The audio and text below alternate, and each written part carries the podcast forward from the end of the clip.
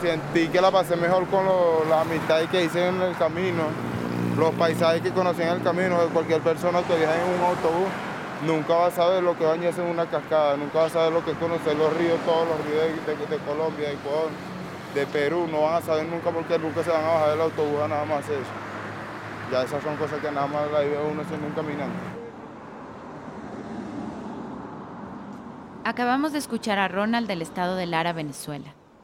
Este registro se hizo en Cúcuta, Colombia, en 2019, cuando Ronald tenía 23 años es parte del collage sonoro de paisajes migrantes andinos, una obra de arte-acción caminando o walking art que se pregunta por aquello que hace andar a personas venezolanas hacia otros territorios andinos como Ecuador. Explora también el caminar como una búsqueda de oportunidades para hacer vida. En 2019, María Fernanda Gallardo Hernández y Pluma, parte de la mutual creativa Papelito No Más Des, salieron de Quito Ecuador, su lugar de residencia, hacia Caracas. Empezamos el 28 de octubre y acá en Quito estuvimos el 13 de diciembre. Octubre a noviembre, un mes y medio más o menos. Planificaron un trayecto que implicaba cruzar a pie siete ciudades capitales y fronterizas. Quito Tulcán en Ecuador, Ipiales, Bogotá y Cúcuta en Colombia, Caracas y San Cristóbal en Venezuela. Una vez en el camino, decidieron incluir en su ruta a San Antonio de Ibarra y al Juncal en Ecuador y a San Antonio del Táchira en Venezuela. En total, caminaron 10 ciudades medulares en el corredor migratorio sudamericano.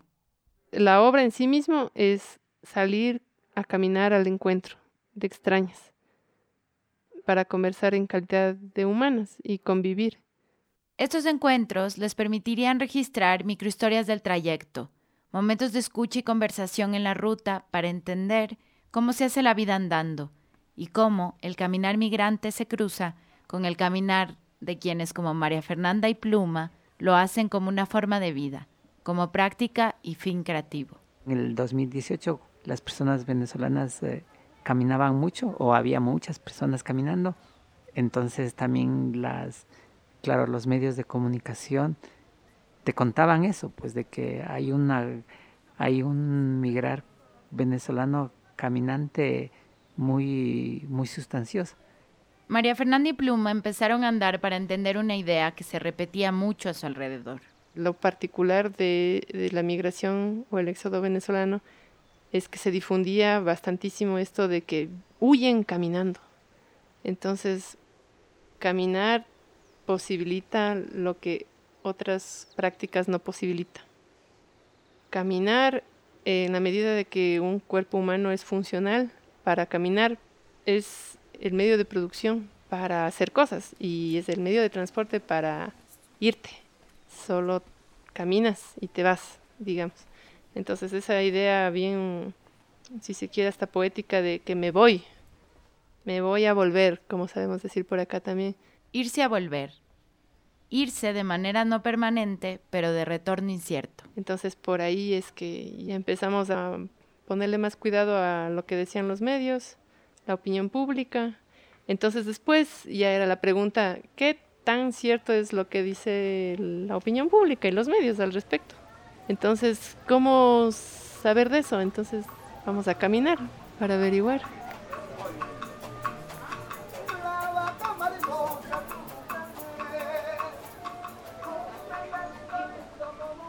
ellos o ellas venían y nosotros íbamos.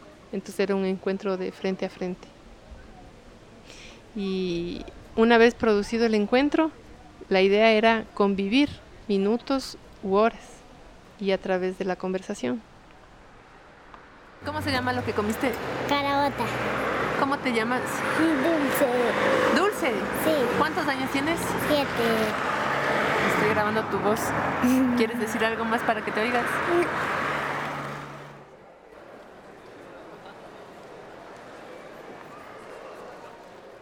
María Fernanda y Pluma entonces se fueron a volver. Y en este episodio nos cuentan algunos aprendizajes después de mes y medio en el camino. Nos acompañan las voces y reflexiones de personas con las que conversaron, caminantes co-creadoras como Ronald y registros sonoros de sus tránsitos. En este episodio nos acercamos al caminar como posibilidad de existencia y como proceso autónomo. También nos preguntamos, ¿qué tan lejos podemos ir para entender algo? ¿Qué tan lejos y por qué caminamos? Soy Juliana Zambrano y esto es Crónicas al Borde.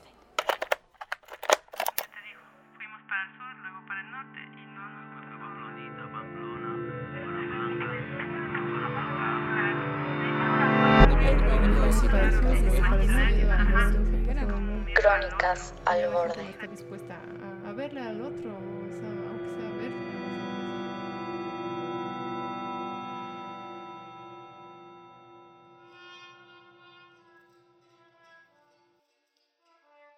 Yo soy María Fernanda Gallardo Hernández, más Hernández que Gallardo.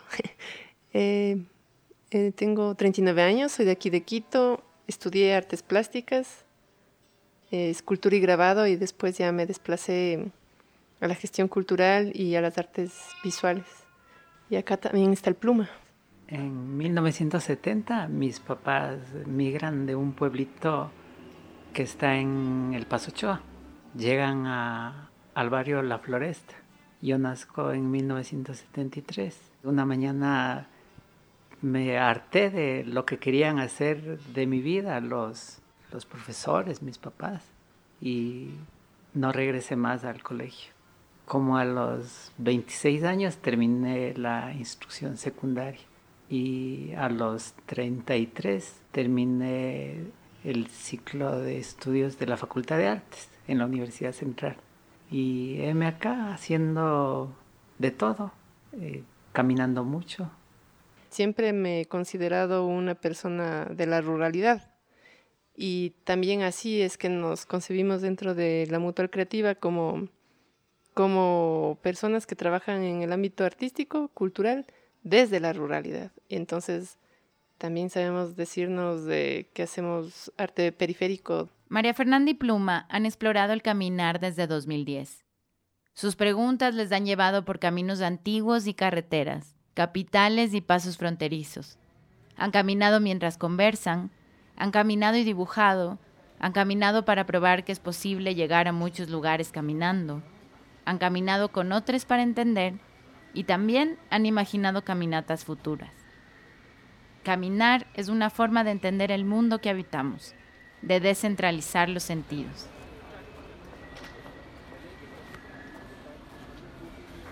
Me acuerdo de otro proyecto caminante. Nos fuimos caminando ciudades capitales y fronterizas de aquí del Ecuador hasta, hasta Cazón, en Argentina. Eso nos tomó como seis meses, pero entre caminar y entre estar. En Caminante les motivaba a explorar la idea de que es posible llegar a cualquier lugar a pie. Más adelante, con Alejandra Yepes, parte de la Mutual Creativa, buscaron formas de caminar para conversar. En el 2018, con el Parque Cumandá, trabajamos un proyecto que se tituló Ciudad Revelada. Fueron nueve caminadas, cada caminada tenía un tema, como el inicio del año andino, el arte urbano, eh, los difuntos, de los que, digamos, me acuerdo. Buscábamos, intuíamos un lugar en donde se pueda caminar alrededor de este tema.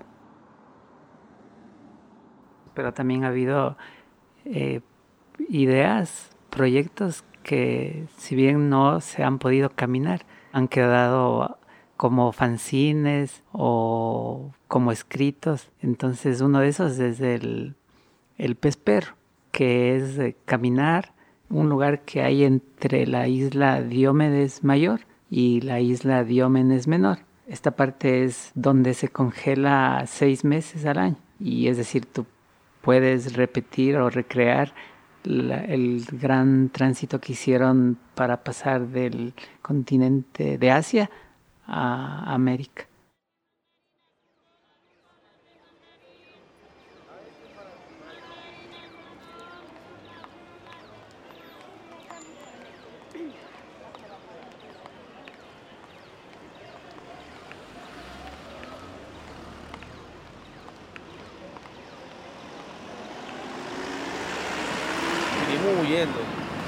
Una dictadura porque al final es una dictadura. una dictadura, cuando cuando ellos te, te limitan, tu- te limitan de, de- de tú lo que tú quieras y comer lo que tú quieras, es una dictadura. Hay que hacer lo que digan ellos, no es así. Si somos un país democrático, uno tiene que trabajar y comer lo que uno quiera. El venezolano no es migrante. El que emigra, es- ¿tú crees que es la persona migrante? La persona migrante es que emigra a un país a un futuro. A un futuro no, lo tocó a juro, que, que por uno pagan todo. Yo sé que es una cosa bíblica, porque eso, eso, eso son palabras de Cristo, ¿no? que por, por, por uno pagan todo, pero por, para, para, pagaremos justo por pecadores. Pero no podemos pagar a todos, porque yo no puedo pagar los platos rotos, que es una persona en ciertas circunstancias, nada más porque nació en Venezuela, yo no lo conozco. Me da risa cuando viene un, un ecuatoriano y dice a uno que nosotros le, le vinimos a quitar el trabajo al ecuatoriano. Eso a mí me da risa. ¿Cómo vas a pensar que una persona como yo, que vengo para acá sin papel, sin nada, que estoy preparado, preparado pero en Venezuela, para aquí no soy nadie, porque aquí no me dio nada, y piensa que le vamos a quitar el trabajo a una persona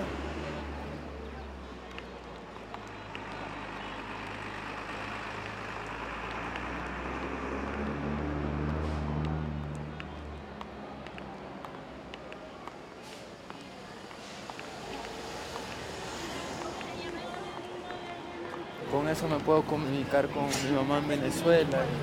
Sí, he pensado en venderlo, me han dicho pues, personas que lo vendan, pero no, no, por más que no tenga plata, no lo he querido vender por eso, porque, porque pedirle el, el teléfono a otra persona que lo preste para comunicarse, a veces no lo prestan.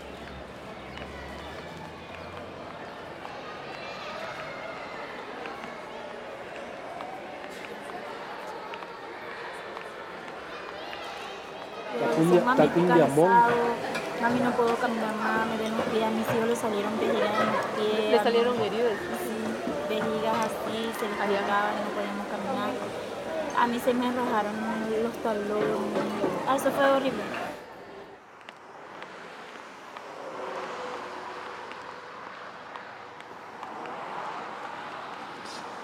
Así, mucha gente nos, nos ha ayudado por, por la perrita, para dar alimentos ya no en los camiones. Ven a la perrita igual, como que se, no sé, pues se, le parte el corazón y, y nos ayuda. Eh, mi mami no siempre me decía a mí esto, no, mira, no- uno puede ser pobre, pero asiado. Y todo el tiempo con una sonrisa en esa boca, yo, porque dígame, uno es fea. Y seria, más fea te vas a ver. Y nada, bueno, parece que nosotros, ¿será que nosotros somos así? Esa es la cultura de nosotros, pura risa. En el recorrido de paisajes migrantes andinos, María Fernanda y Pluma registraron conversaciones, guardaron las rutas que a veces les dibujaron, tomaron fotos, recogieron cosas, pocas porque había que cargarlas, intercambiaron mochilas y anécdotas después de encontrar a las personas adecuadas. había que hacer todo un proceso de aplicar la intuición, como que adivinar, ponerse un poco más sensible de adrede, o sea, y apelar mucho a la observación y como que a la interpretación de lo que estás viendo y oyendo como para que adivinar quién puede ser esta persona con la que voy a hablar, porque son extraños y esto no fue solo de nosotros hacia ellos, sino de ellos a nosotros. Ellos también nos veían con cierta con cierto cuidado, pues, al principio. Yo ahí intervenía más con preguntas, pero en principio les dejaba que me cuenten. Pero cuando no me contaban, preguntaba cosas como lo de la maleta. Eh, ¿Qué fue lo que eh, empacaste? ¿Con qué- ¿Cuál fue el equipaje con el que saliste? Entonces, esta idea era también pensar que un cuerpo caminante no puede cargar más que lo que el 10% de su peso le permite. O sea, una persona que camina puede cargar hasta 16 litros para caminar cómodamente. Por eso mucha gente que sacó, que, viajó con maletas de ruedita, ellos tuvieron la oportunidad de llevar más cosas, pero las personas que caminaban solo con una mochila, generalmente esta mochila de la, de la patria, que es una mochila amarillo azul rojo que les dan a, a los niños de la escuela y el colegio allá en Venezuela. Generalmente cuando salían con estas mochilitas no podían cargar mucho.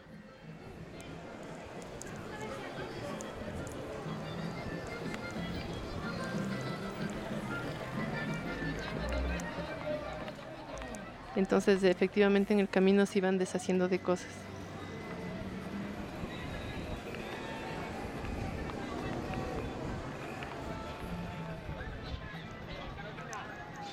Y esta idea o sea, ¿qué llevas en la maleta? Era como el ejercicio de, de tratar de entender, que me cuenten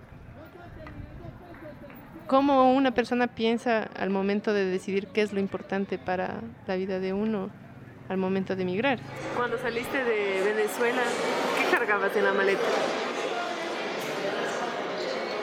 Una maleta llena de sueños que se han roto poco a poco. Que se han podido cumplir todas, han quedado a la mitad. Y lo poco que tenía, pero muchas de esas cosas las perdí por el camino que me han regalado ropa y eso.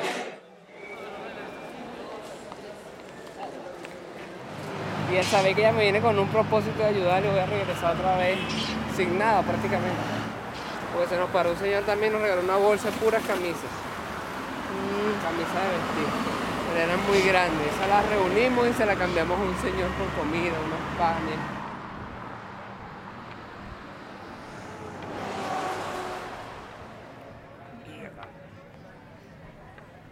Una vez en el tránsito se dan cuenta que la idea inicial no abarcaba las complejidades del camino.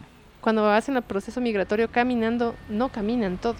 El caminar es apenas, así exageremos, un 20% del proceso migratorio. El resto es haciendo cola, como ellos dicen, o en aventón o autostop, o cuando piden dinero o consiguen trabajo y luego pueden comprar pasajes, pues toman bus. La migración a pie y en bus inicia es en, Cúcuta en realidad, porque en Venezuela sí tienen la posibilidad de movilizarse desde cualquier punto de Venezuela hasta San Antonio en bus. Y en San Antonio ya empiezan a caminar desde la terminal, ya pasan el puente Simón Bolívar caminando y el que tiene para el pasaje llega a la terminal de Cúcuta y ahí toma bus o si no ya se queda en Cúcuta en realidad. De igual forma, en la ruta se dieron cuenta de que la migración no era unidireccional. En la práctica, eh, no todas las personas con las que conversamos eh, estaban en el proceso migratorio. Algunas personas con las que tuvimos la suerte de conversar ya estaban en residencia y sin embargo habían llegado a este lugar a, quedarse, ya sea por casualidad o porque así tenían pensado, eh, pero llegaron a través del caminar. También habían personas que estaban de retorno y también caminando. Las personas nativas de cada ciudad también hubieron algunas de las que les preguntamos cosas, porque nos pareció ya en el momento mismo eh, importante preguntarle a gente de, de Ipiales, oriunda de Ipiales, por ejemplo, preguntarle del tema. Eh, también conversamos ya en Caracas con personas venezolanas que no han salido por motivos de migración. Entonces, esta primera idea de conversar con personas migrantes en pleno proceso migratorio a pie fue una parte.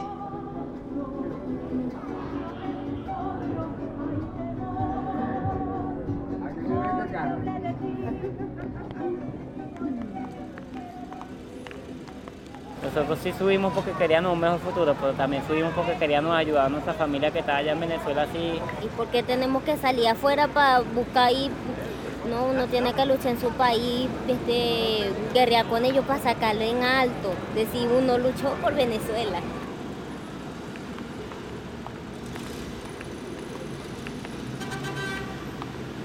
Aprendí lo que es el valor de la casa, lo que es el valor familiar eh, aprendí la costumbre y cosas que me enseñó el país, como administrar tanto como el dinero, eh, pensar en que uno pues ya tiene que tener otra visión de la, de la vida.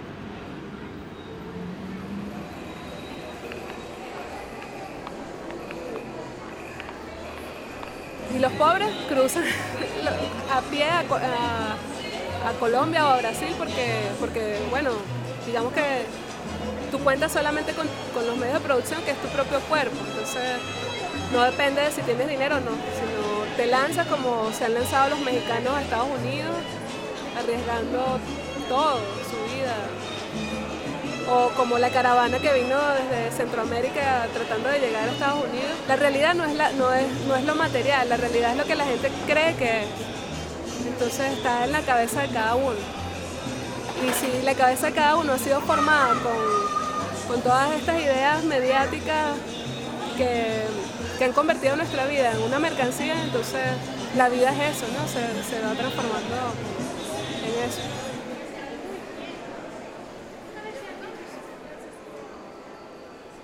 Salir a caminar al encuentro implica desafiar algunas narrativas sesgadas de lo que es del camino, de las razones por las que las personas se mueven, de cómo otras observan, entienden y se relacionan con ese andar, y de la manera en que se construyen las relaciones en tránsito. Las personas caminan para irse, pero también para volver, para probar, para experimentar, para conocer, para huir. Caminar, nos dice María Fernanda y Pluma, es después de todo deshacerse y desprenderse para entender algo más. Como caminar te deshace, cuando llego a Caracas, llego ya muy deshecho, muy deshacido, muy deshacido. A nosotros una de las sustancias que nos ha cocinado en esto del caminar es esta particularidad que tiene el caminar de deshacimiento, es decir, eh, una de las cosas que a cada rato yo sentía en esta experiencia de paisajes migrantes andinos era esa desnacionalización que había, porque a pesar de que nosotros les reconocíamos a estas personas como venezolanas, pienso que era sobre todo por vaguería eh, porque esos ratos no te da ganas de explicar eh, estas cosas.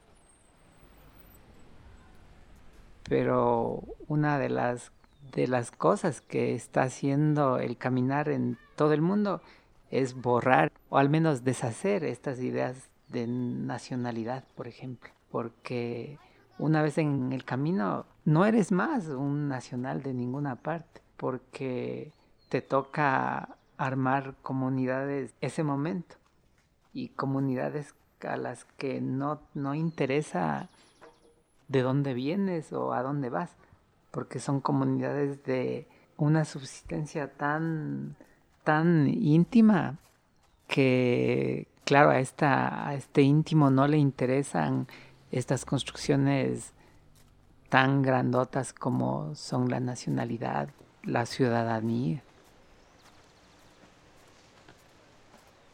para mí el, caminar no es fruto de, una crisis ni es germen de una crisis.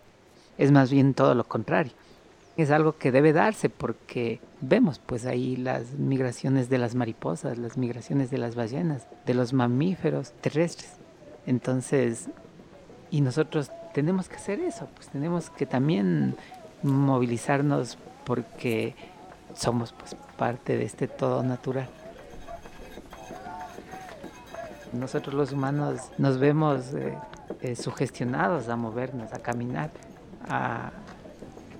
y eso no le conviene, sabemos, al, contemporáneo, pues el contemporáneo necesita que la gente sea sobre todo sedentaria, el contemporáneo necesita nacionalidades, ciudadanía, países, porque si no, ¿cómo funciona? No podría funcionar de otro modo. Pues imagínate, todos todos negándose al sedentarismo, todos negándose a la, a la nacionalidad. El caminar ora del límite del sedentarismo, de la nacionalidad.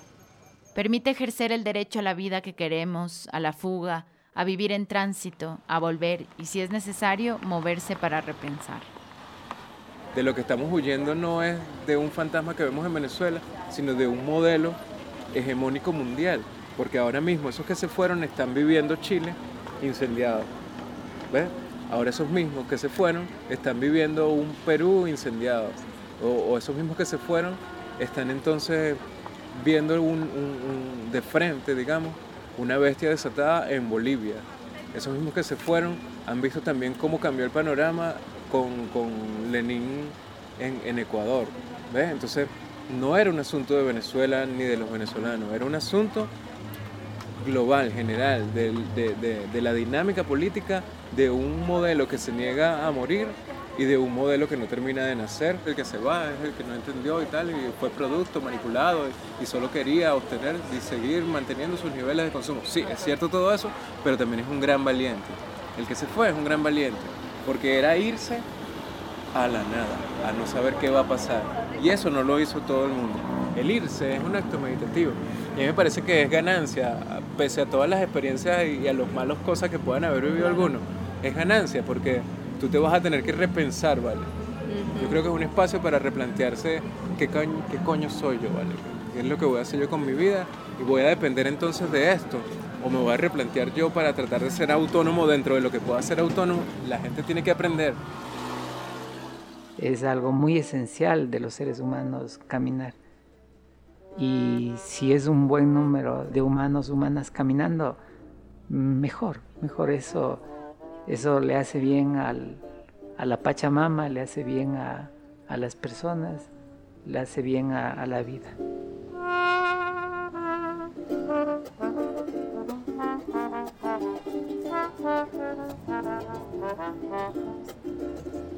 Agradecemos a María Fernanda Gallardo Hernández y a Pluma de la Mutual Creativa Papelito Nomás por compartirnos la historia y los materiales de este proyecto. La experiencia caminante de paisajes migrantes andinos fue traducida a distintos formatos y pueden explorarlos en la página web de la obra. Este episodio fue producido por Daniela Dávila Navarrete, Juliana Zambrano Murillo y la Mutual Creativa Papelito Nomás integrada por Alejandra Yepes Jacome, Pluma, Danilo Simbaña y María Fernanda Gallardo Hernández. El guion es de Juliana Zambrano Murillo.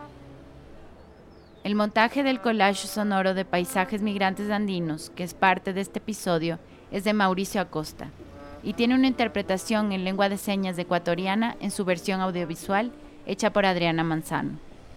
Una lista completa de las personas conversadoras co-creadoras que aparecen en el collage está disponible en nuestra página web. La edición de entrevistas de este episodio es de Nicolás Schwarzberg. La postproducción y diseño sonoro de Pablo Molina. La ilustración que lo acompaña es de Cristina Yepes, también conocida como Cardenilla. Con estas reflexiones sobre el caminar y la migración, cerramos la primera temporada de Crónicas al Borde. Crónicas y ensayos sonoros que exploran la posibilidad de construir sentidos públicos y horizontes comunes que defiendan el derecho a migrar, ya sea de ida o de vuelta, sea por un tiempo o de manera permanente. Si te gustaron los episodios de esta temporada, compártelos. Esperamos volver pronto con más. Para más episodios de información, visiten crónicasalborde.com y síganos en Instagram y Twitter. Esta temporada cuenta con el apoyo de la Universidad San Francisco de Quito y el Instituto de Fomento a la Creatividad y a la Innovación de Ecuador. De parte de todo el equipo de Crónicas al Borde, gracias por escuchar.